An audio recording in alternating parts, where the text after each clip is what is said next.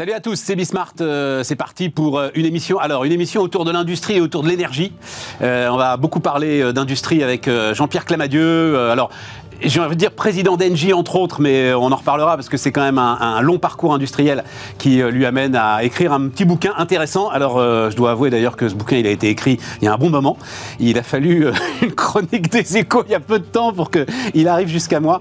Mais c'est intéressant. Et puis alors pour le coup ça résonne parfaitement avec bah, ce qui est un des sujets dont on parle très très régulièrement, hein, qui est la façon dont les États-Unis d'Amérique se sont réveillés là depuis quelques mois et sont en train, certains le disent, de siphonner l'industrie européenne. Donc euh, il y a sans doute nécessité d'une urgence qu'il n'y avait peut-être pas il y a encore, euh, il y a encore quelques mois. Donc euh, voilà. Mais Jean-Pierre Clamadieu est aussi président d'Engie et donc l'ensemble des réflexions autour de, l'énergie. alors réflexion d'ampleur. Hein, on ne va pas aller s'intéresser aux éléments les plus immédiats. Mais bon, j'ai envie de discuter de ça avec lui, surtout qu'après, c'est François Lévesque qui viendra nous voir. Et, lui, alors, vous le connaissez, si vous nous regardez régulièrement, spécialiste du marché de l'énergie. Alors, je ne sais pas où il en est d'ailleurs, mais au moment où on était monté à 1000 euros le mégawattheure, il, défendait, lui, les mécaniques européennes de fixation des prix, disant que vous pouvez le mettre dans tous les sens, il n'y a pas beaucoup d'autres solutions. Néanmoins, voilà, on est en train euh, en ce moment d'essayer de réformer ce marché. Donc voilà, ça va nous faire une discussion passionnante pendant une heure. C'est parti, c'est Bismart.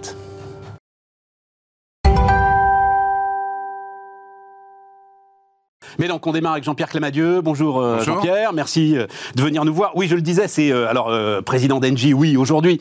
Mais en fait, et d'ailleurs on va en dire un mot, c'est quand même toute votre histoire qui s'est construite autour de l'industrie alors française et européenne. Oui, absolument aménagement du territoire euh, dans les années 80, bah, c'est vous qui le racontez. Hein. absolument, oui, tout à fait. Cabinet de Martine Aubry. Absolument, restructuration industrielle à l'époque, bien sûr aussi euh, opération de développement dans, dans, un certain nombre de secteurs, et puis... Euh, le chimiste Rodia, voilà. L'industrie me, me rattrape, si je puis dire, en me proposant de, de, venir travailler chez Rodia, donc industrie chimique, très, très grosse consommatrice d'énergie, d'où mon intérêt depuis longtemps sur ces sujets énergétiques, et puis je parcours un parcours euh, finalement qui m'amène au bout de quelques années à prendre la direction d'un Rodia en pleine crise, redressement de Rodia. Solvay vient frapper à la porte, propose euh, une OPA amicale sur euh, sur Rodia et me propose de prendre la, tête du, du, groupe ainsi constitué. Et donc effectivement, pendant 7 ou 8 ans, j'étais à Bruxelles dirigeant un grand groupe mondial dans ses ambitions, mais européen par son histoire. Et J'en ai conçu quelques convictions. Et puis c'est vrai qu'à arriver à la soixantaine, je me suis dit c'est le moment de devenir non exécutif. Ça me donnera un petit peu plus de temps pour peut-être réfléchir, voire même écrire. En réalité, je, je suis un non exécutif assez actif. Et ça, on l'avait compris. On, m'a proposé la. Je suis devenu. M'emmenez pas sur terrain là où je vous poserai des questions qui ne sont pas les questions du moment. On, on m'a effectivement proposé de prendre la présidence du conseil d'administration d'Engie, et ce qui me permet de me confronter cette fois-ci en, en tant que producteur aux problématiques énergétiques et plus encore aux problématiques de la transition énergétique. Et puis, transition énergétique, bah, c'est quand même un, driver essentiel de l'industrialisation ou, d'ailleurs de la désindustrialisation. Exactement. Et effectivement, j'ai le sentiment d'être un petit peu au cœur de, de ces sujets. 12 petits livres qui ont été rédigés. Alors, entre la crise du Covid et la crise ukrainienne. Euh, ceci dit, je pense que les, on pourrait, euh, si je le, si je l'écrivais aujourd'hui, je rajouterais sans doute un ou deux chapitres pour tirer quelques leçons de ce qui s'est passé depuis euh, depuis deux ans. Mais l'essentiel, ah l'essentiel des messages est là. C'est, je, pense qu'il n'y a pas. Alors il y a peut-être, mais on va en parler. Il y a peut-être un espoir européen qui, au regard des dernières négociations énergétiques diverses et variées voilà. Et puis il y a euh, tout ce qui se passe aux États-Unis en ce moment, mais on va en parler. Mais euh, démarrons par le, par le démarrage parce que euh, il y a un truc. Alors, vous allez voir, j'ai fait un rapprochement entre la phrase que je vais lire là, donc 7 mai 71 à Toulouse. Georges Pompidou avait eu ces mots qui résonnent avec une étonnante actualité, écrivez-vous. Nous avons dans les domaines les plus avancés, 1971. Énergie nucléaire, espace, aéronautique, électronique, informatique, exploration des océans, conquis notre place dans le peloton de tête des nations, non par un vain désir de prestige, mais par la conviction que le monde moderne est dominé par le progrès scientifique et technique, et qu'un pays qui ne consent pas l'effort intellectuel et financier nécessaire pour être dans le train est condamné irrémédiablement à la médiocrité et à la dépendance. Bah, c'est vrai que cette citation, si je l'ai reprise intégralement, c'est qu'elle m'a, elle m'a frappé. Ah, elle est puissante. Euh, et, non, mais je vais juste mettre une petite photo envoyée par Elon Musk sur euh, Twitter il y a euh, quelques jours. Elon Musk se félicite de ce que SpaceX a réussi à lancer deux fusées dans la même journée, en 4 heures, l'Europe va lancer deux fusées en une année. Qu'est-ce qui s'est passé pour qu'il y ait cette phrase-là de Pompidou et que 50 ans plus tard, on soit dans ce désastre industriel, Jean-Pierre ah, Alors, bon, moi, moi j'aurais pu, euh, comme je suis un optimiste, je, vais prendre un autre point d'arrivée, mais, mais je reviendrai. Oui, mais je veux démarrer sur le point de départ. Non, mais absolument. Non, non, mais euh, quand vous dites euh, ambition et puis aujourd'hui sur l'espace, c'est vrai qu'on est pour une série de raisons, d'ailleurs un peu, un peu déconnectées les unes des autres. mais l'Europe, le nucléaire, on en dit, il, reste dans, dans ce qui cite, il reste que l'aéronautique. J'allais quand même le dire. Voilà. J'allais quand même le dire parce que le, le point très positif, c'est qu'aujourd'hui, c'est un acteur européen qui est le leader mondial de l'aviation commerciale.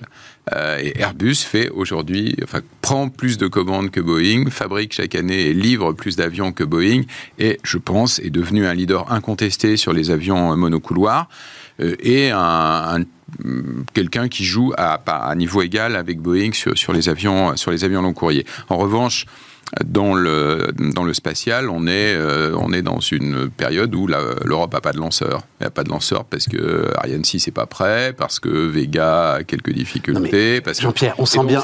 oui, tout à fait. je pense qu'on a perdu. Je, je, pense que je pense que on a perdu cette ambition et que la dynamique, moi, je, pourquoi je cite ça? Parce que 71, je m'en rappelle. C'est-à-dire que le premier vol d'Ariane, le premier vol de Concorde, c'est des le premier vol d'Airbus, c'est des choses qui m'ont marqué. Je ne sais pas si vous le savez. Le, autant, juste... autant, que l'homme sur, autant que le premier pas de l'homme Mais bien sûr. Euh, euh c'est au fond, c'est là où ma vocation d'ingénieur s'est euh, formée. Jean-Charles Decaux a dans son bureau un, un point de vue que son père écrit dans le New York Times au moment où les Américains refusent le survol de New York par le Concorde. Et il dit à ce moment-là, on est en 76, et il dit mais vous êtes fini l'Amérique. Si vous, si vous refusez le progrès, si alors ça y est, c'est l'Europe qui a le vent en poupe. Vous êtes bientôt foutu. Donc moi vraiment, je, Qu'est-ce qui s'est passé dans cette déliquescence? Vous le dites à un ah, moment, un mot, on n'a pas pris la mesure de ce qu'impliquait la mondialisation oui, et puis je, crois qu'on a, je crois qu'à nouveau, on a, on a progressivement laissé s'éroder nos ambitions. Euh, on est resté quelquefois, je pense que l'espace en est malheureusement un exemple, hein, dans une logique de coopération européenne égale juste retour. Chacun met un peu dans un programme et puis doit avoir le retour. Du coup, on construit des programmes très complexes dans lesquels euh, il faut, on a des, une organisation industrielle qui est absolument pas efficace. Tout à fait. Euh, Airbus, on est complètement sorti de ces sujets. Airbus, c'est pas une entreprise euh, franco-allemande, espagnole, c'est une entreprise européenne, avec, euh, avec des dirigeants européens qui ont une vision européenne, et puis euh, des ambitions mondiales, bien sûr. et la différence entre les deux est frappante. Euh, vous parlez aussi à un moment, et c'est même d'ailleurs le, le, le, euh, le, titre d'un chapitre, c'est quoi? C'est l'industrie ne reste pas, les usines ne restent pas dans le formol. Hein, voilà. L'industrie ne se conserve pas dans le ne formol. Ne se conserve pas dans le formol. Et, et, vous parlez du problème quand même des politiques vis-à-vis des vaches sacrées. Est-ce que on peut raconter Alors je vais, je vais vous laisser le raconter parce que c'est ça qui est vraiment chouette. Donc je ne connais pas le site de Chalampé en Alsace. Ouais. C'est probablement un des plus impressionnants sites de chimie européens. Ouais. Probablement un, site très impressionnant parce que c'est de la chimie lourde par les quantités qui sont traitées, mais avec un degré de technicité qui est celui de la chimie fine, des procédés qui dans lesquels on utilise des, des, produits qui sont extrêmement dangereux. Et ce, qui m'a frappé, hein, j'ai fait un jour une visite euh, avec un groupe de, euh, avec un groupe d'analystes financiers, et l'ingénieur qui nous présentait la salle de contrôle qui d'ailleurs ressemble à une tour de contrôle d'aéroport, nous dit ici notre vision de la sécurité, nos objectifs, c'est ceux de l'industrie aéronautique. Et, effectivement, ça veut dire une maîtrise des procédés qui est, qui est vraiment d'un niveau très impressionnant. Et, quand on voit ce site, on a effectivement un sentiment de, maîtrise. Euh, et, c'est un site, en fait, c'est un des trois sites mondiaux qui fabriquent les intermédiaires nécessaires à la fabrication de nylon. Voilà. Et euh, alors, j'ai pas bien compris, c'est Solvay qui l'a vendu à BASF. C'est Solvay qui l'a vendu à voilà. BASF. Mais ce que je comprends bien, vous dites, si j'avais été, euh, je suis belge, je peux le faire. Et donc, vous vous félicitez d'ailleurs de ce que BASF multiplie les investissements dans ce site incroyable, mais vous avez l'air de dire, si j'avais été français, si j'avais été rodier à ce moment-là, euh, j'aurais eu sans doute un veto politique. Non, mais ce, que, je, ce, que je dis, c'est qu'effectivement, la vision, et on, la, lecture des journaux au quotidien nous le montre, euh, le fait que des usines se créent, mais que des usines disparaissent aussi. C'est la vie réelle du monde des affaires, c'est la vie réelle de l'industrie, c'est quelque chose qui n'est pas accepté et que quand effectivement on constate que bah, il faut se transformer, il faut remplacer un type de production par un autre, euh, on le gère souvent euh, sous la forme d'un drame. Et ça, il faut qu'on arrive à sortir de ça. Il faut qu'on accepte le fait que l'industrie doit évoluer. Les technologies évoluent, les demandes de nos clients évoluent, le, contexte réglementaire dans lequel on opère évolue, et donc il faut qu'on soit capable de faire évoluer nos activités. Et, il faut être capable de le, il faut être capable de créer rapidement des activités nouvelles. Pas si simple en Europe, on le voit sur un certain nombre d'exemples. Et puis, il faut être aussi capable de mettre un terme euh, à un certain nombre d'activités quand on considère qu'elles ne constitue plus un élément important pour l'entreprise qui les porte. Alors il faut qu'on le fasse avec responsabilité. Il faut qu'on le fasse en préparant l'évolution des, salariés qui sont impactés par cette, euh, par cette décision. L'évolution, si c'est une, c'est une opération importante, l'impact sur les collectivités. Mais il faut qu'on accepte que l'industrie, ça vit. Et c'est ça qu'on a du mal à accepter. Euh, dire, le, développement du TGV, euh, le, le, enfin, comment je veux dire, je veux pas rentrer dans une polémique. Euh, je veux juste euh, comprendre. Euh, le nom de Martine Aubry, il est cité comme ça, mais à aucun moment, fondamentalement, vous mettez en cause les responsables politiques. et néanmoins, moi, quand j'entends les industriels expliquer ce qui s'est passé, c'est quand même un cocktail entre 35 heures, impôts de production et ce que vous décrivez, c'est-à-dire les vaches sacrées. Euh, c'est ce cocktail-là quand même qui, euh, à un moment, amène à la catastrophe. Oui, le, livre ne se voulait pas, euh, se voulait pas être une, une, mise en cause ou une recherche de responsabilité individuelle. Moi, je pense que la, responsabilité est quand même très, très collective, hein, et les industriels, bien sûr, en, en, portent une partie. Mais oui, on a non, non, mais c'est important, ça, Jean-Pierre. C'est trop facile. Vous dites, vous non, non, mais ce que je veux dire, c'est qu'on a vraiment... trop... Non, non, non, non. Vous dites aux industriels, c'est trop facile, les gars, de vous dédouaner derrière les politiques. Oui, bien sûr. Moi, je pense qu'il faut. Je pense qu'on a des responsabilités qui sont partagées. Je veux dire, les entreprises, ça se transforme ça se transforme dans, le calme et une forme d'adhésion quand on prend la peine d'expliquer. Quand on prend la peine d'expliquer, un dirigeant d'entreprise ou un patron de site industriel aujourd'hui, il passe beaucoup de son temps à expliquer à ses équipes directement, par la voie hiérarchique, au travers de la discussion avec les partenaires sociaux, quelles transformations sont nécessaires?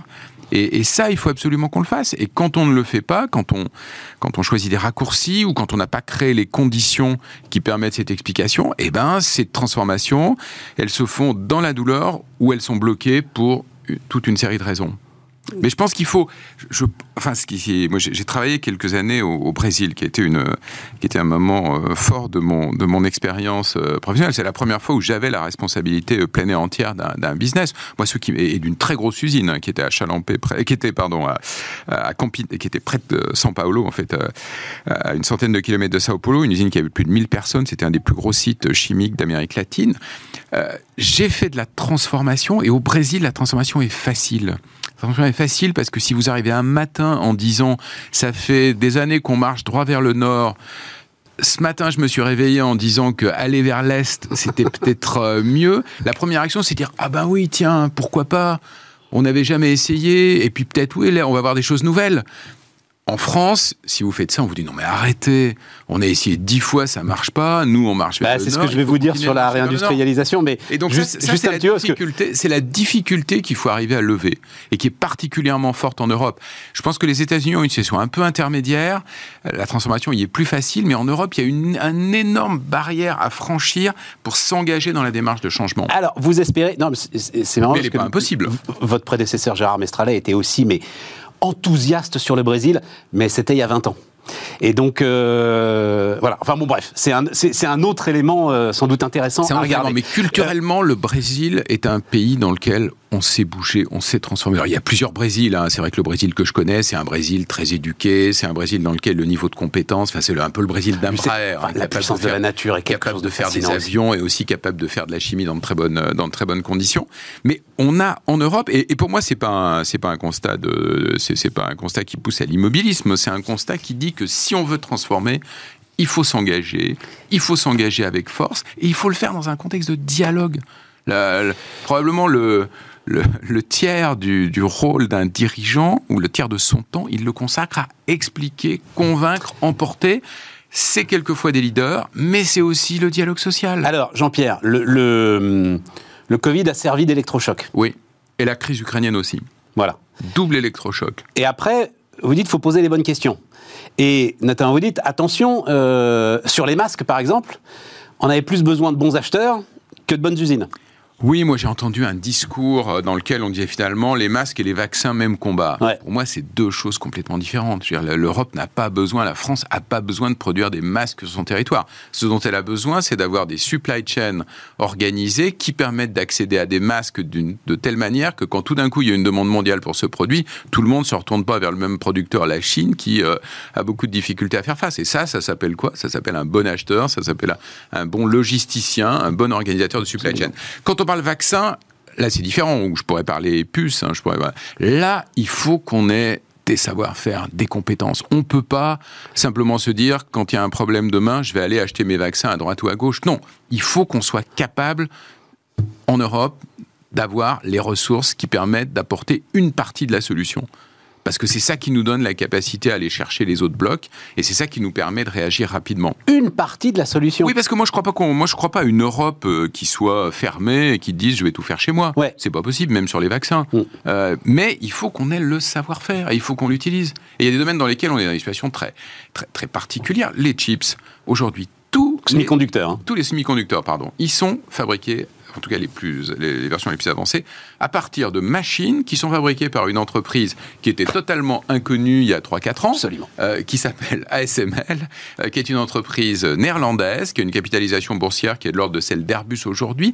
Elle est l'élément clé de la chaîne, à tel point que les Américains viennent quasiment d'imposer au gouvernement néerlandais de mettre des restrictions à l'exportation vers la Chine de- des versions les plus avancées de, de ces machines. Donc l'Europe, là, elle a un savoir-faire. Sauf qu'elle n'a pas su l'utiliser, elle n'a pas su développer à partir de cet élément-là un bout. Je ne pense pas que l'Europe doive fa- fabriquer tous ces microprocesseurs, mais euh, elle en fabrique presque pas aujourd'hui. Ah, J'exagère un peu si je dis presque pas, mais Bah, ST Micro les quand même. amis de Voilà. ST Micro, effectivement, Ouais. vont, vont réagir. Mais et- elle, elle en importe la très très grande majorité. Et donc il faut qu'on ait, je pense que cette vision de l'indépendance stratégique, est clé. Mais l'indépendance stratégique, c'est pas je suis dans ma boîte, je ferme les frontières, Oui, mais je fais tout chez moi. Ça, qui, ça marche pas. Qui, Jean-Pierre C'est ça le problème sur lequel on bute. Alors, deuxième chose avant d'aller sur cette question, c'est donc se poser les bonnes questions et euh, ne pas courir après le passé.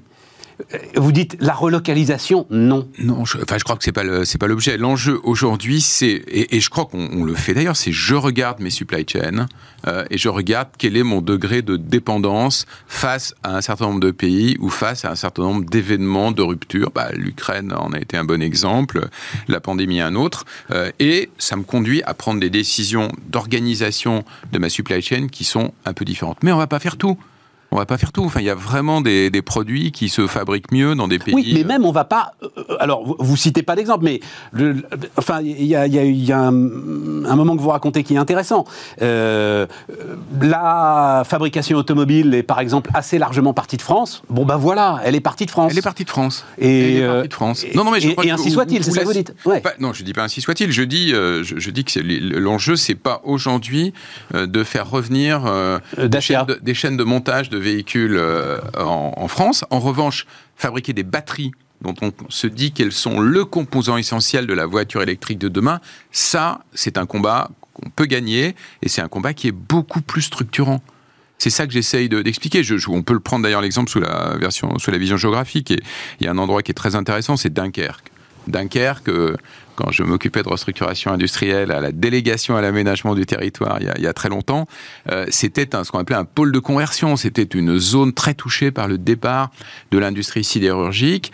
Et, euh, on se disait, qu'est-ce qu'on va faire? Aujourd'hui, Dunkerque, il y a une concentration de projets qui sont au- autour de la transition énergétique et climatique qui sont remarquables. Dunkerque va devenir en France un des deux grands pôles avec la région de Marseille de production d'hydrogène euh, auquel, qui, vont, qui va servir à décarboner l'acierie d'ArcelorMittal, enfin, je l'espère en tout cas, la décision euh, reste à prendre, mais je crois qu'on est en train de faire en sorte qu'elle puisse euh, se prendre dans les meilleures conditions possibles. On va décarboner l'acierie qui va devenir une acierie à ce qu'on appelle la réduction directe et qui n'émettra plus de, de CO2. Euh, par ailleurs, euh, et, et nous sommes, nous, ONG, intéressés à, à produire cet hydrogène. Cet hydrogène, on peut le recombiner avec le CO2 de l'acierie pour fabriquer des carburants synthétiques, des e-fuels ou des SAF, comme on dit J'ai entendu parler de ça. dans le domaine de, de l'aéronautique. Et puis, dans cette même région de Dunkerque, territoire qui a un grand projet de batterie qui est en train de se localiser. Et je pense que c'est, je pense que les territoires il faut qu'ils se projettent vers ce que ce qu'est l'industrie de demain et qu'on ne soit pas à regarder derrière nous à dire ah bon on va faire revenir Pierre-Paul ou Jacques qui est parti fabriquer ses, composants. mais euh, c'est une volonté publique ou c'est une volonté privée C'est-à-dire c'est vraiment les deux. C'est vraiment les deux. Dans l'exemple que je prends de Dunkerque, mais ou du développement de l'hydrogène, on ne pourra pas avancer sans soutien public. Il faut une, euh, il faut une, direction, il faut un une priorité stratégique sur l'hydrogène, elle elle est, clairement donnée, je pense, par à la fois au niveau européen et, et, et au niveau français. Et puis derrière, il faut un certain nombre d'outils. Et puis après, il faut des industriels qui portent des projets. Alors, non, elle n'est pas claire. Enfin, elle est clairement donnée, non. C'est-à-dire, vous dites, euh, donc, il y a le. non, attendez, j'ai dit, dit orientation stratégique clairement donnée. Sur l'hydrogène, c'est un bon exemple.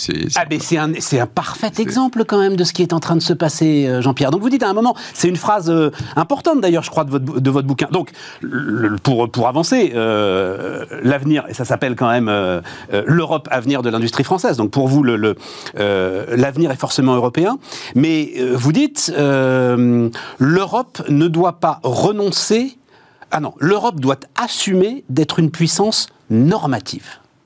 Oui. qui contribue activement à la définition de nouveaux standards de mesures de performance extra-financière. Moi, j'ai l'impression que c'est ce qui nous tue. Et aujourd'hui, cette invraisemblable et interminable discussion autour du rôle du nucléaire, notamment dans l'hydrogène, est sans doute le symbole de tout ce qui freine aujourd'hui notre, euh, notre réindustrialisation. Alors je vais développer, c'est probablement un point que je, je, développerais si je réécrivais aujourd'hui ce, livre au vu de ce qui s'est passé depuis, euh, depuis 18 mois. Euh, je pense que l'Europe est effectivement une puissance normative qui se construit autour de règlements et de normes qui ont été mises en place et qui s'appliquent dans, notre, dans le territoire de, de l'Union européenne. Euh, et il y a certainement un dans ce domaine. Mais là où il y a une absence complète, c'est qu'on ne se projette pas à l'extérieur. Les normes qu'on met en place, on ne sait pas ensuite convaincre nos partenaires économiques de s'engager dans cette même voie. Je vous prends un exemple euh, lié à l'industrie chimique. Hein. Quand on a mis en place la réglementation qui s'appelle REACH, qui est une réglementation très, très importante sur l'évaluation de l'impact sur la santé d'un certain nombre de produits, on a fait une très belle réglementation complexe. Elle est d'ailleurs en cours de révision avec des, des effets potentiels sur euh, certains secteurs de l'industrie chimique qui sont importants. Mais on s'est arrêté là. Dans le même temps, les États-Unis s'engageaient dans une euh, réévaluation de leur propre réglementation. La Chine voulait mettre en place une réglementation sur euh, le même sujet, mais l'Europe est pas là avec ses diplomates, avec ses dirigeants pour dire euh, les gars, nous, on a fixé une norme. Alors, évidemment, pas oui, parce qu'elle n'est jamais vraiment alignée, en fait. Oui, absolument. C'est tout le problème. Ben ouais, et c'est soit tu as un problème entre la France et l'Allemagne, soit tu as un problème avec l'Europe de l'Est, soit tu as un problème. Et alors là, là, là où euh, et donc et donc cette construction normative, c'est une espèce de plus petit dénominateur commun qui donne le plus. Mais alors moi, je suis persuadé qu'elle est essentielle la, la, construction normative, mais elle doit rester raisonnable et surtout, elle ne remplace pas l'incitation. Et, pour vous évoquer le, le fameux Inflation Reduction Act, l'IRA, dont on parle tous aujourd'hui. Absolument. Il y a un exemple qui est vraiment frappant, c'est qu'est-ce qui est en train de se passer sur l'hydrogène? Sur l'hydrogène, je pense qu'il y a une conviction assez large que l'hydrogène est un vecteur énergétique qui a des caractéristiques telles, en particulier en, manière, en matière de transport, en matière de stockage, euh, et puis des utilisations dans certains secteurs d'activité, en gros la décarbonation de l'industrie lourde et le transport lourd, qui en font un élément important dans nos systèmes énergétiques en pleine transformation. Absolument. Une sorte de complément de l'électricité pour euh, produire accélérer de la décarbonation, accélérer la décarbonation et puis faire face aux intermittences des, aux intermittences des usages. Euh, simplement, aujourd'hui, l'hydrogène vert, ça coûte quelques euros de plus, on va dire 5 ou 6 euros de plus à produire que de l'hydrogène produit à partir de gaz, euh, produit à partir de gaz fossile. Et donc face à ça, qu'est-ce qui se passe? Ben, En Europe, ça fait deux ans, trois ans qu'on discute avec plein de gens très intelligents autour de la table sur la définition de l'hydrogène vert. C'est quoi l'hydrogène vert? Est-ce qu'il y a du nucléaire? Est-ce qu'il y a, est nucléaire ou pas? Quelle couleur exacte? Oh, oh, On a quatre couleurs là aujourd'hui l'hydrogène quand même. C'est magnifique. Hein. C'est un, stylo bic euh, comme à l'école. Le concept d'additionnalité pour que de l'hydrogène soit vert, il faut qu'il soit produit à partir d'électricité verte qui n'ait pas fait l'objet elle-même d'un soutien public. Enfin bref, un, espèce d'usine à gaz très compliquée.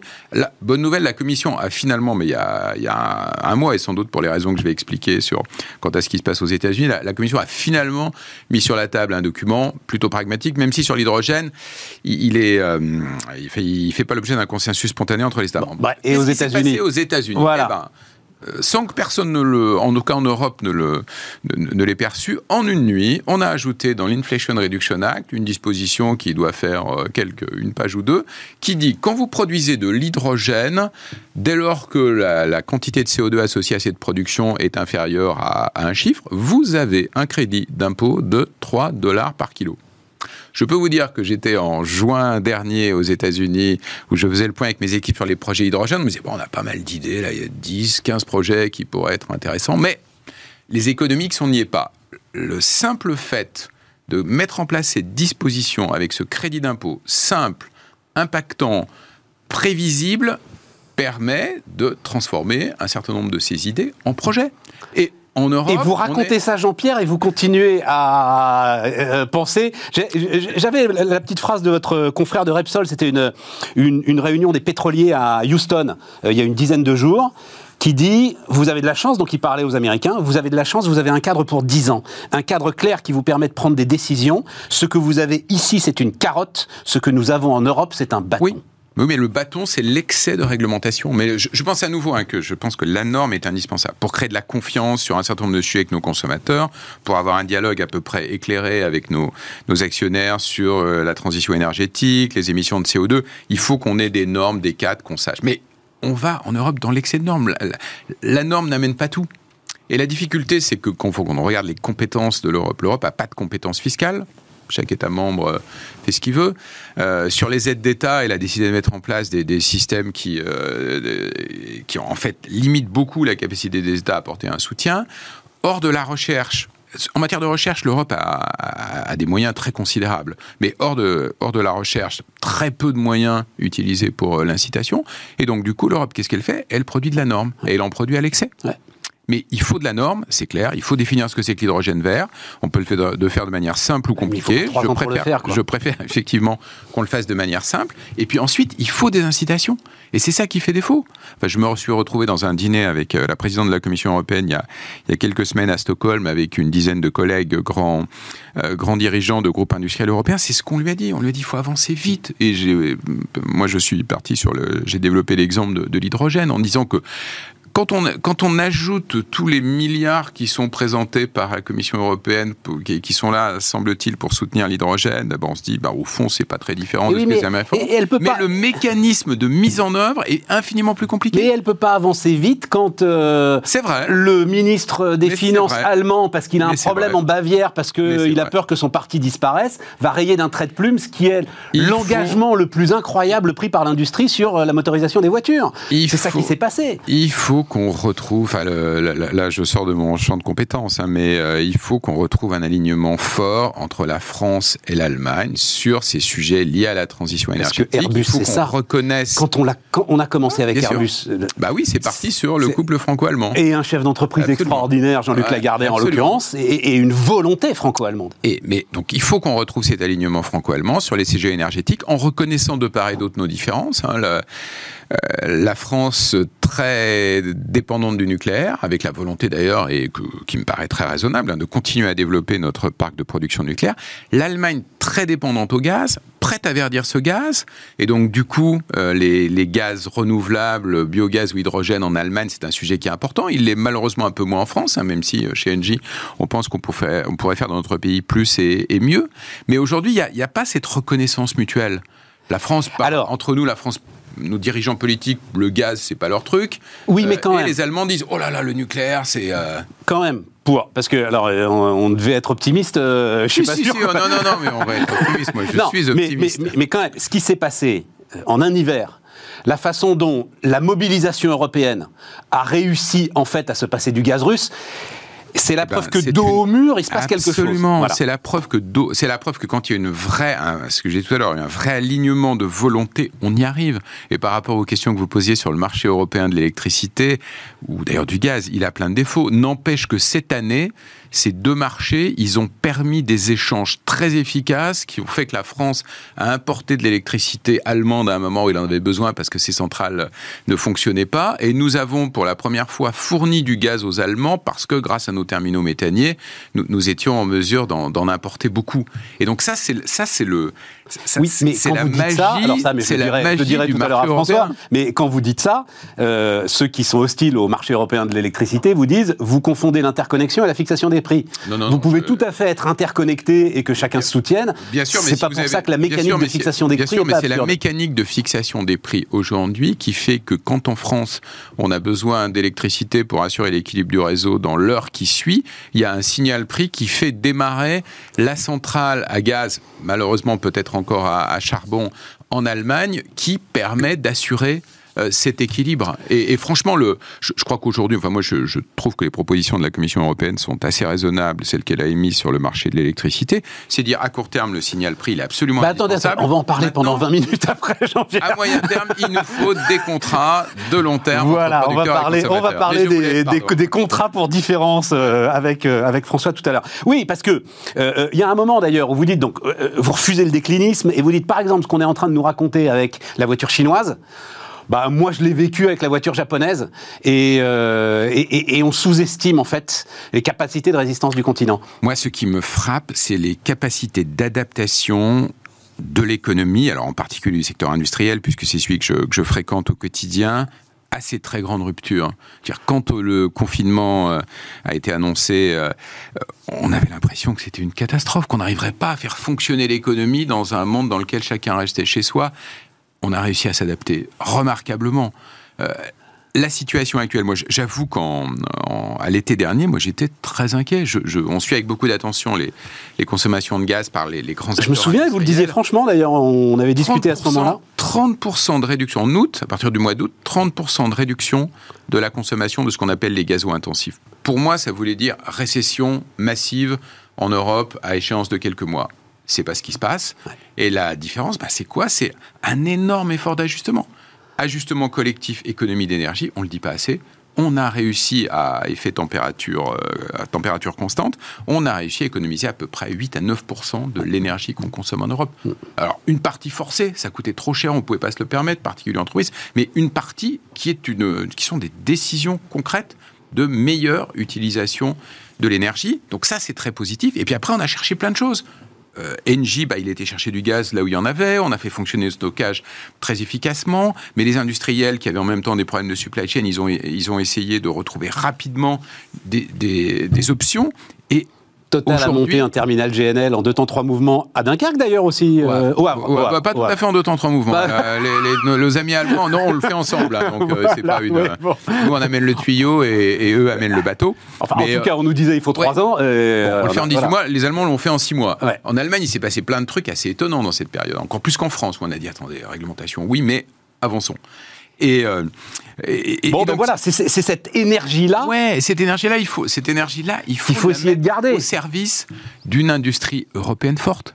Et moi, je suis convaincu qu'il y a la place pour ça. Maintenant, soyons, regardons ce qui se passe aux États-Unis d'une manière positive. Ce qui est en train de se passer, c'est que les Américains ont pris conscience, en tout cas sous la, euh, sous l'actuel, euh, sous l'actuel leadership démocrate, de la nécessité de s'engager dans la transition énergétique. Ils le font fortement. Ils le font au travers d'incitations. L'Europe cherche à le faire au travers de contraintes. Il faut que l'Europe adapte, au vu de ce qui s'est passé aux États-Unis, son dispositif. Il nous faut un peu moins de bâtons, un peu plus de carottes, et puis mais vous avez pas peur qu'ils soient moi j'entends, ils sont en train de siphonner l'industrie européenne. Moi, j'irais pas siphonner, mais en tout cas, ils sont en train d'offrir des conditions. Vous, euh, ce que vous enlèverez de votre bouquin, c'est euh, le projet Nordvolt, par exemple, euh, sur les batteries. Visiblement, il va partir aux États-Unis. Alors, c'est pas encore tout à fait fait, mais oui, effectivement. Non, non, mais oui, effectivement, sur certains sujets.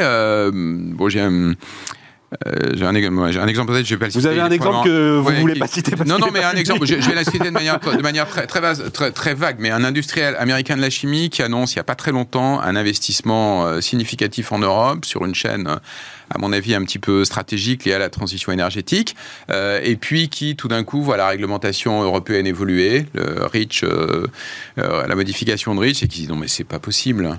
Euh, et puis un sujet d'ailleurs sur lequel la France a plutôt pris une position en pointe en disant on devrait interdire tel ou tel type de, produit. Et, et cet industriel américain, tout d'un coup, il se dit mais est-ce que c'est bien, est-ce que c'est bien raisonnable? Donc je, oui, il y, a des, il y, a des échecs, il y aura des échecs, mais je pense qu'il faut avancer. Et même si on perd l'usine Norvolt, il faut qu'on soit capable de continuer à investir avec détermination dans la transition énergétique et climatique. Et, et il faut que l'Europe, alors on a vu ces dernières semaines un certain nombre d'annonces qui me paraissent aller dans le bon sens. Voilà, mais ça. on ne sait pas mettre en place des outils simples. On est aidé aujourd'hui sur nos projets hydrogène, mais on est aidé au travers de processus très complexes qu'on appelle des PIEC, Ouais. des projets d'intérêt européen. Je ne sais même plus euh, développer complètement l'acronyme. Moi aussi, à chaque fois, je j'essaye de l'apprendre par cœur. Il y a deux i au milieu. Ouais, ouais, c'est long, 18 mois pour avoir une réponse. C'est incertain.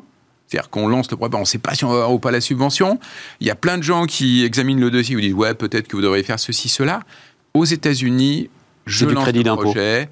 Dès lors que je réponds à un critère simple, contenu en CO2 de mon hydrogène, je reçois un crédit d'impôt, je mets ça dans mon business plan et je passe d'un projet qui est une bonne idée mais qu'on ne sait pas euh, financer à un projet sur lequel on lance un investissement. Bon. Donc c'est dans cette voie qu'il faut aller. Et espérons que l'aiguillon, l'épée euh, américaine, voilà, va- ce que va nous- un petit peu comme ce qui s'est passé avec le gaz russe, Absolument. va, va nous obliger à un sursaut et un rebond. Merci euh, Jean-Pierre. Donc euh, Jean-Pierre Clamadieu, voilà, ça s'appelle donc euh, l'Europe avenir de l'industrie française. Presque envie de dire envers et contre tout après cette Oui. interview. Voilà.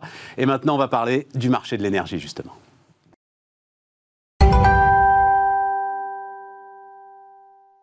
Et donc, bah, on continue avec François Lévesque. Salut euh, François. Bonjour Stéphane. Euh, donc euh, économiste, euh, prof à l'école des mines, euh, spécialiste euh, du marché de l'énergie, de l'électricité, etc. Donc euh, Jean-Pierre Clamadieu, euh, qui était avant toi ingénieur du corps des mines lui aussi, euh, tu me l'as appris, était parfaitement parce que j'ai mis réformer le marché de l'énergie. Mais je crois que tu vas me répondre, mais pourquoi faire?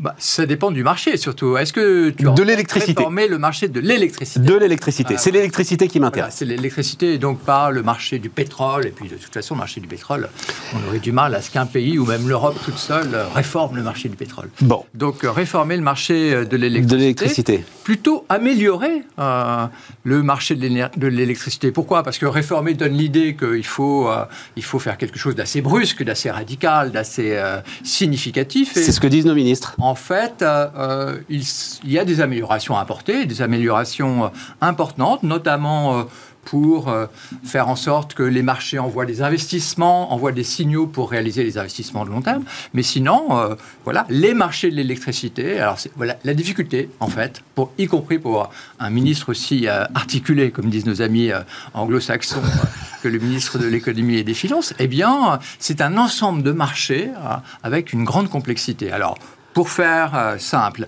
et pour distinguer, il y a il faut distinguer le marché de gros et le marché de détail. Donc, un marché de gros, euh, vous comprenez ce que c'est. euh, Il y a des grands consommateurs, par exemple des industriels, qui achètent des grandes quantités d'électricité sur ce marché de gros. Et puis, il y a des producteurs d'électricité qui vendent sur ce marché de gros de l'électricité. En général, la veille pour le lendemain. Donc, c'est un marché de court terme. Et puis, il y a le marché. Attends, attends, attends, attends. Alors déjà, tu m'apprends un truc. Marché de gros, j'en sais rien, moi. Les électro-intensifs, les gars qui font de l'aluminium, par exemple, Voilà. ils euh, achètent au jour le jour leurs produits, Ah bah, leur absolument, nécessité Ils peuvent acheter au jour le jour. Ils peuvent acheter aussi. euh, ils peuvent acheter au jour le jour. Ils ont si- pas des contrats de long terme Ils ont des contrats, mais ils ont un peu de tout. Euh, mais en tout cas, euh, si par Pour- exemple le contrat de long terme, ils ont un contrat de long terme qui est juste pour une partie de base que pour 80%, eh bien euh, euh, tous les jours euh, ils peuvent acheter euh, ou parce que leur usine va tourner beaucoup plus vite ou parce que euh, ou parce que euh, il y a une production qui va passer euh, en 3 à 8, eh bien ils vont avoir besoin de plus d'électricité par rapport à leur contrat initial. Donc euh, donc c'est aussi une roue de secours. Effectivement, les grands consommateurs industriels, ils achètent ce qu'on appelle du ruban, c'est-à-dire ils achètent pour toutes les heures de l'année entre telle heure et telle heure Ouais. pour deux ans et trois ans. Mais ce marché de court terme, de la veille pour le lendemain, il va, il va faire apparaître le prix. Voilà. Donc le marché de gros, voilà, il y a un marché Ok, de gros, comme ok. il y a un marché de gros du pétrole. Ouais, ouais, j'ai compris. du Brent. Absolument. Voilà, c'est le marché de gros. Et puis le marché de détail, et, euh, et donc le marché de détail, eh bien, ce sont des fournisseurs comme Total Energy, EDF, qui passent des contrats avec le consommateur, avec des ménages, aussi avec des artisans, aussi avec des industriels qui, eux, ne veulent pas forcément acheter sur le marché de gros. Donc, euh, marché de gros, marché de détail. Et puis, marché de court terme. Et attends, attends, attends, le marché Oui. de détail, là, le prix, comme tu as dit, et on va y revenir, le marché de gros fait apparaître le prix. Donc c'est sur le marché de gros qu'on a eu ces fameux 1000 euros le mégawattheure. Voilà, le marché de gros de court terme. Le marché de détail, c'est alors du gré à gré ou alors des tarifs protégés par la puissance publique? Voilà, c'est ça. Alors, je ne sais pas quel est, euh, comment tu achètes ton électricité. Je ne sais pas non plus auprès de qui tu te fournis en électricité. Mais le choix, il est à la fois de fournisseur, peut-être un contrat avec Total Energy. euh, Non, moi je suis resté EDF. moi. voilà. Voilà. Mais EDF, autre possibilité, EDF propose des contrats d'irrégulés, donc au tarif qui est fixé administrativement, euh, et, euh, ou, ou, alors des offres de marché. Voilà. Et donc là, avec euh, des possibilités plus grandes de flexibilité, et souvent aussi des prix plus élevés. Voilà. Donc le marché, ça c'est le marché de détail. Et effectivement, en France, on est très protégé sur le marché de détail parce qu'il y a ce tarif administré. Souvenez-vous, c'était même avant l'invasion de l'Ukraine par la Russie eh bien, le Premier ministre d'alors avait décidé de protéger euh, les consommateurs français contre le choc de prix euh, sur le choc de prix de l'électricité. Euh, et donc, en France, il y a eu ce bouclier tarifaire qui a fait que les, ménages français et, une grande partie de l'industrie ont été très protégés par rapport à l'augmentation des prix augmentation des prix tout à fait normale puisque le prix du gaz augmentait. Alors c'est là où c'est là où le, le, le, discours public, on va dire, peut-être d'ailleurs mal informé, voire désinformé par la puissance publique, mmh.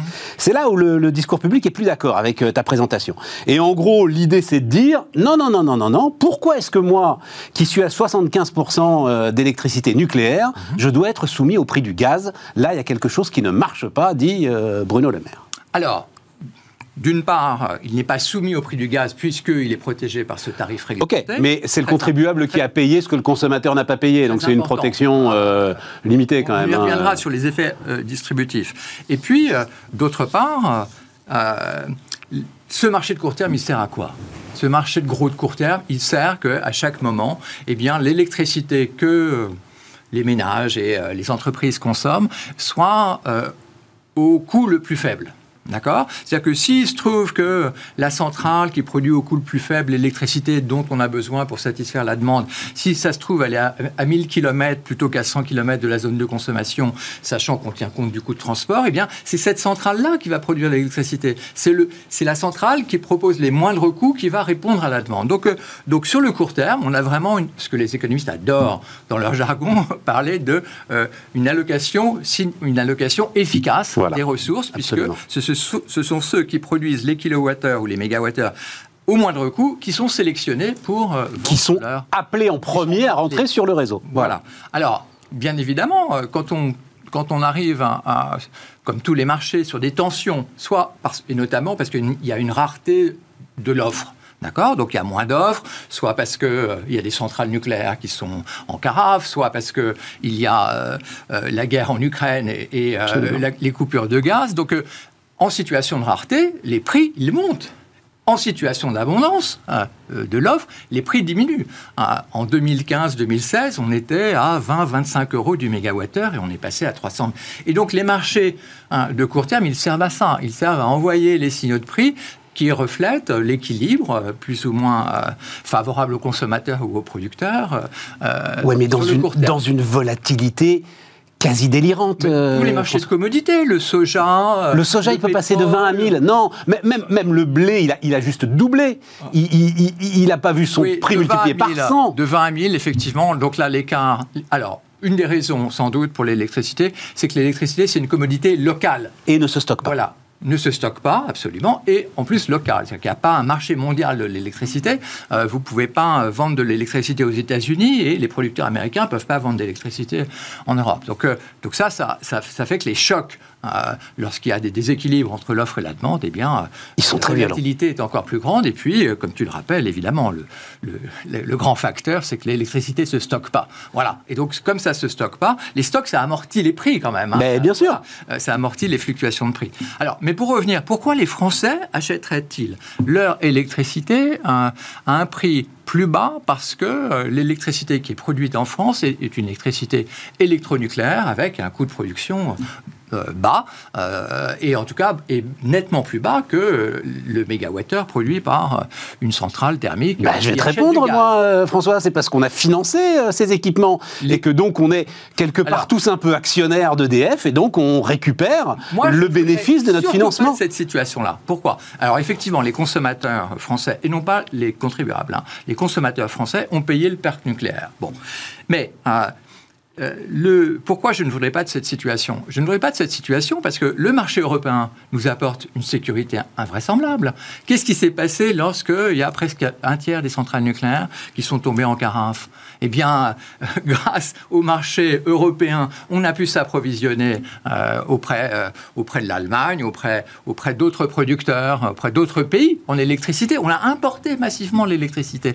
Et donc, si on veut que les Français euh, bénéficient de l'électricité qu'ils qui, considèrent comme le leur, euh, ou la leur plutôt, euh, parce que produite sur place, eh bien, il faut fermer la frontière électrique. Vous fermez les frontières électriques en Europe, bonjour les dégâts. bonjour les dégâts en termes de sécurité d'approvisionnement. On va te répondre, tu confonds l'interconnexion nécessaire et effectivement l'entraide euh, qu'on a vue entre la France et l'Allemagne, même entre la France, l'Allemagne et l'Angleterre d'ailleurs, hein, qui est sortie de l'Union européenne, mais qui reste interconnectée et qui a fonctionné avec nous sur l'interconnexion et non pas le mécanisme de fixation des prix le mécanisme de fixation des prix, il est très bien ce mécanisme de fixation des prix sur le, sur le marché de gros, puisqu'il réalise ce qu'on cherche de minimiser les coûts hein, euh, pour euh, les consommateurs. Euh, et les marchés, ils servent là pour révéler de la rareté ou pour révéler de l'abondance. Alors, il y a la question de la redistribution. La question de la redistribution est une question légitime, mais différente. On peut très bien imaginer que euh, que le marché de gros, on n'intervient pas, la France n'intervienne pas euh, sur le prix du marché de gros, mais qu'en revanche, lorsque euh, le prix de l'électricité est très élevé en France et que, des producteurs en France vont produire, disons, avec, le, avec la rémunération du capital à 50 euros du mégawattheure et le prix de marché est à 300 euros, Absolument. rien n'empêche rien n'empêche un gouvernement de prélever sous forme de taxes euh, ce surprofit euh, ce, qui ce qui s'est passé d'ailleurs. Voilà, ce qui s'est passé en pour les énergies renouvelables. Voilà, et donc, et donc euh, mais il faut, il faut pas, il faut pas mettre la main dans un marché de gros de court terme qui fonctionne d'accord euh, euh, Pour prélever des profits euh, et pour prélever des surprofits et pour amortir le choc pour les consommateurs. Parce que pour être très clair, distributif, c'est très bien. Non, non, mais on va y aller. Mais je, veux juste pour être très par le marché. pour être très clair sur l'efficacité du marché.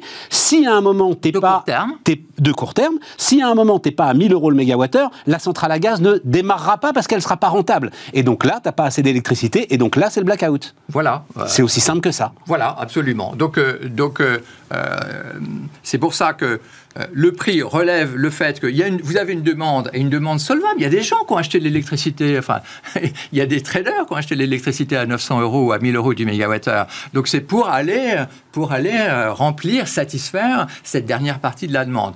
Et donc, quand c'est à 1000 euros, même ceux qui produisent à 100 euros, ils vont empocher 900 euros. Absolument. Eh bien, dans les rares cas, parce que historiquement c'est quand même assez, euh, assez peu courant que le marché soit à, à 1000 euros, eh bien dans ces cas-là, et si, si, ça dure un peu longtemps, eh bien, et qu'on est préoccupé par les effets redistributifs, eh bien, euh, on passe par au-dessus, on ne met pas les mains dans le marché euh, en train de le triturer, mais on passe par au-dessus et on met en place une taxe sur ses surprofits ou sur ses rentes. Voilà ce qui s'est fait d'ailleurs en France, euh, enfin ce qui était des contrats passés historiquement en fait, avec euh, ceux qui ont installé les éoliennes et, et, les fermes solaires. Euh, ils ont bénéficié d'une forme de rente pendant de très nombreuses années, et, là l'État a récupéré, je crois que c'est 17 ou 18 milliards d'euros, enfin c'est quelque chose de considérable. Et vous n'aurez jamais d'économistes, à mon avis, hein, qui vous diront il ne faut jamais taxer les surprofits. Quand il y a, quand il y a un surprofit qui vient du ciel, ouais. D'accord C'est-à-dire qu'il ne correspond à aucun mérite. À aucun mérite euh, dans le choix des technologies, à aucun mérite euh, dans les investissements. Eh bien, euh, ce qui tombe du ciel, et, lorsque ça a des effets très défavorables hein, sur les ménages ou sur les entreprises, eh bien, vous capturez les surprofits. Alors, tu as dit en commençant d'ailleurs, la Commission européenne, d'ailleurs, bon, j'ai bien compris, ne veut pas toucher à ce mécanisme qu'on vient de décrire là, de manière très claire. De court terme. Mais il y a plein d'autres choses. Exactement. Et, et notamment, il y a l'idée donc essayer d'envoyer des signaux, comme tu l'as dit, pour permettre aux industriels d'investir. Voilà. Et donc là, c'est cette question de contrat de long terme, terme un peu technique, mhm. euh, contrat pour différence. Oui. Est-ce que tu aussi, c'est pas tout à fait la même chose? Est-ce que tu peux nous expliquer là un petit peu ce qui se passe? Bon, les contrats de long terme, c'est euh, ben voilà, euh, Stéphane, est-ce que tu veux signer pour moi Tu es un producteur d'énergie. est-ce que tu acceptes de signer pour moi de me fournir 1000 mégawattheures au cours des cinq prochaines années avec tant temps par jour à tel prix? Ah, On va négocier. Tu vas me dire non, je veux un prix plus élevé, etc. On tombe d'accord. Évidemment, c'est un gros contrat un peu compliqué. Hein, on tombe d'accord. Et donc là, on a un contrat de long terme qui, moi, grand consommateur, va me protéger par exemple, je suis un industriel, eh bien, voilà, j'ai une, certitude sur le long terme euh, d'avoir pendant 10 ans euh, tel prix euh, de l'électricité. Et puis toi, tu as un, un, débouché, parce que des fois, le prix de l'électricité est très très bas. Absolument. voilà. Et donc ça, c'est le contrat de long terme. bon, il y, a, des contrats de long terme un peu plus sioux qui s'appellent, ou plus compliqués, qui s'appellent le contrat pour différence, où là, c'est l'État qui s'engage. Voilà. L'État qui s'engage. Et, le Royaume-Uni, d'ailleurs, a mis ça en place. Ils ont mis ça en place pour la centrale nucléaire d'Inkley Point, euh, notamment. Alors, comment ça marche? Eh bien, vous garantissez euh, à EDF, prenons Inclay Point, hein, donc cette, centrale, cette EPR qui est en train d'être construite euh, au Royaume-Uni, eh bien, le contrat ici, qu'est-ce qu'il dit? Il dit EDF aura 100 euros du mégawattheure pendant 20 ans. si le prix du marché de gros, il est à 50 euros, EDF va à ce moment-là euh, euh, va à ce moment-là rembourser 50 euros euh, à la caisse du Royaume-Uni et inversement, enfin c'est plutôt le contraire, si le marché de gros est à 150 euros, eh bien c'est EDF qui paye 50 euros au budget, au trésor au Royaume-Uni et si le marché de gros est à 50 euros, eh bien EDF Hinkley Point va vendre à 50 euros, mais il est pas, ce qui est garanti, c'est les 100. voilà, c'est ça. le Trésor qui lui donne 50 euros du mégawattheure. Et donc, et donc, c'est un système qui permet de ne pas euh, foutre en l'air, pardonnez-moi l'expression, parce que c'est une, splendeur quand même, ce marché de court terme de l'électricité. Pourquoi c'est une splendeur? Parce qu'on a réussi à mettre en place un marché de gros de l'électricité pour un bien qui ne se stocke pas. Donc c'est vraiment... Euh, alors évidemment, c'est complexe, mais... Et on a réussi. Voilà, euh, l'Europe a réussi à faire ça. Et donc, on ne touche pas à ça. En revanche, eh bien... EDF euh, e ici a bénéficié à travers ce contrat pour différence d'un bon signal d'investissement. C'est ça. Il calcule son coût, euh, voilà, voilà. Il y a une forme de garantie, il y a une forme de, c'est une forme de concession finalement euh, aussi quelque part. Oui, voilà, c'est à peu près la même mécanique. est articulé à un prix de marché, voilà. et le prix de marché, c'est le prix de gros de l'électricité. Et c'est bien que ce soit l'État qui, fasse, qui fasse ça, ou est-ce que ça pourrait être, c'est euh, Erwan Tison qui vient nous voir régulièrement, qui dit aujourd'hui c'est tellement important qu'il faudrait une sorte de banque centrale de l'électricité, et que ce soit à l'échelle européenne, en fait, une agence totalement indépendante, un peu comme la BCE, mhm. qui passe ces contrats. Euh, bah, c'est un détail pour toi? ce contrat pour, Ces contrats pour la différence peut-être, mais il ne faut pas exclure, je pense qu'il y, y a il y a tout un ensemble de contrats de long terme possibles. Par exemple, il y a ce dont je parlais tout à l'heure. Je te disais, moi, tu, produis l'électricité, moi j'en achète, on est d'accord euh, sur 10 ans. Ça, ça s'appelle un contrat bilatéral. Ouais. C'est pas parce qu'il y a des contrats pour différence avec la puissance publique qu'on va interdire des. Il ne peut pas y avoir aussi des contrats bilatéraux. D'accord. Euh, donc si moi, notamment, je veux absolument de l'électricité verte, euh, qu'il y a un champ d'éoliennes et que ce soit toi le propriétaire du champ d'éoliennes qui a 20 km, donc avec des coûts de transmission pas chers, eh bien voilà, on va faire affaire. Donc il y, a, y, a, y, a, toute une, une panoplie de contrats de long terme. Il y a aussi les futurs quand même, mais qui sont surtout sur 4-5 ans. Donc euh, laissons, euh, laissons le choix des instruments euh, à, la discrétion de chacun. Alors peut-être avec de la régulation, c'est-à-dire qu'il peut y avoir des effets anticoncurrentiels de contrats. Donc il faut peut-être qu'il y ait une vigilance sur les contrats qui sont signés, une certaine transparence sur les contrats qui sont signés. Mais laissons cette panoplie et laissons les opérateurs, qu'ils soient producteurs ou qu'ils soient consommateurs, choisir dans cette panoplie. Et donc l'idée d'un gosse-plan de l'électricité à Bruxelles c'est ça. Pour toi, ce, pour toi ce serait une idée qui détruirait en fait euh, notre puissance de production? Parce que globalement, c'est ça que tu lis partout, quoi. Hein. Enfin, en tout cas en France. Je, je, ne lis pas la, la, presse européenne, mais en tout cas en France, ce que tu viens de nous décrire euh, pendant 20 minutes, plus personne ne le dit. Euh, défendre ce marché, ça semble être aujourd'hui une hérésie. Mais bon, ma compréhension de pourquoi tant de gens pensent que c'est une hérésie, un, c'est hyper compliqué à comprendre, parce que c'est un ensemble de marchés emboîtés. enfin, tu viens de l'expliquer assez clairement, là. Hein, oui, euh, oui, mais euh, j'ai pris quand même 20 minutes. Donc, bah, il y a des gens qui, qui mettent que 5, 5, qui veulent une explication en 5 secondes. D'accord. C'est quand même plus compliqué. Ça, c'est la première raison. Je pense que la, la deuxième raison, c'est qu'en France, on est quand même assez obsédé par les effets redistributifs. Ouais. Voilà. Et donc, euh, l'idée, l'idée que quand il y a une ressource rare, bah, il, faut, il la louer le mieux possible. Il faut la louer de telle façon que ce soit les producteurs, ça soit, on minimise les coûts. Donc cette idée-là, qui est, vraiment, qui est évidemment au, cœur de l'analyse économique, la location, voilà, il y a des biens rares, y compris l'électricité, il faut les, il faut les, il faut les, les, allouer de la meilleure façon possible. Et la meilleure façon, c'est en minimisant le coût. Bien, en, France, ce, qu'on, ce, qu'on, ce qui nous intéresse, c'est la redistribution. D'accord? C'est c'est le gâteau. Comment partager le gâteau plutôt que le gâteau? Et euh, bon, ça c'est ma deuxième, mon deuxième élément explicatif de ouais, pourquoi, absolument. pourquoi on se préoccupe là. Euh, on se préoccupe là. Il euh, y, y, a cette, il y a cette idée, il faut, il faut casser le marché hein, de l'électricité parce que il y a cet effet redistributif. Mais, mais encore une fois, hein, quand il y a des effets redistributifs défavorables qui sont politiquement, et là c'est un choix politique, et, et là l'économie, l'économiste n'a pas grand chose à dire. Et, le choix politique est fait. Euh, l'effet redistributif est considéré comme trop négatif pour les ménages ou pour les entreprises, eh bien, on prélève les bien profits par le haut sans casser hein, bien sûr. Euh, le, les mécanismes de marché. Et là, en l'occurrence, on a décidé d'arroser très très largement, y compris sur euh, des ménages qui n'en avaient pas besoin. C'est invraisemblable. Mais voilà. C'est invraisemblable. Et, et, et, là où il y a un second choix politique. Euh, Deux minutes. C'est les Allemands, en gros, ont mis 100 milliards pour protéger les consommateurs, plus de la moitié pour l'industrie et l'autre moitié, enfin moitié pour l'industrie, moitié pour les ménages. La France en est à plus de 50 milliards et la France, elle est à 45 milliards pour les, pour les ménages et 5 milliards pour l'industrie. Ça, ça ne va pas. Ou en tout cas, ça reflète des préférences, c'est-à-dire les choix politiques sur les consommateurs, sur les ménages, alors qu'il y a, et comme tu le sais, beaucoup d'entreprises qui souffrent à voir et qui vont continuer de souffrir et oui, par parce un que prix de l'énergie trop fort en Europe. 5 milliards dans de telles conditions qu'en fait, en plus, les entreprises ne vont pas les chercher. Tellement Oui. c'est complexe. Oui. En plus, le guichet est Oui, ouvert et il n'y a personne devant. Voilà. voilà. Euh, compliqué. Merci François.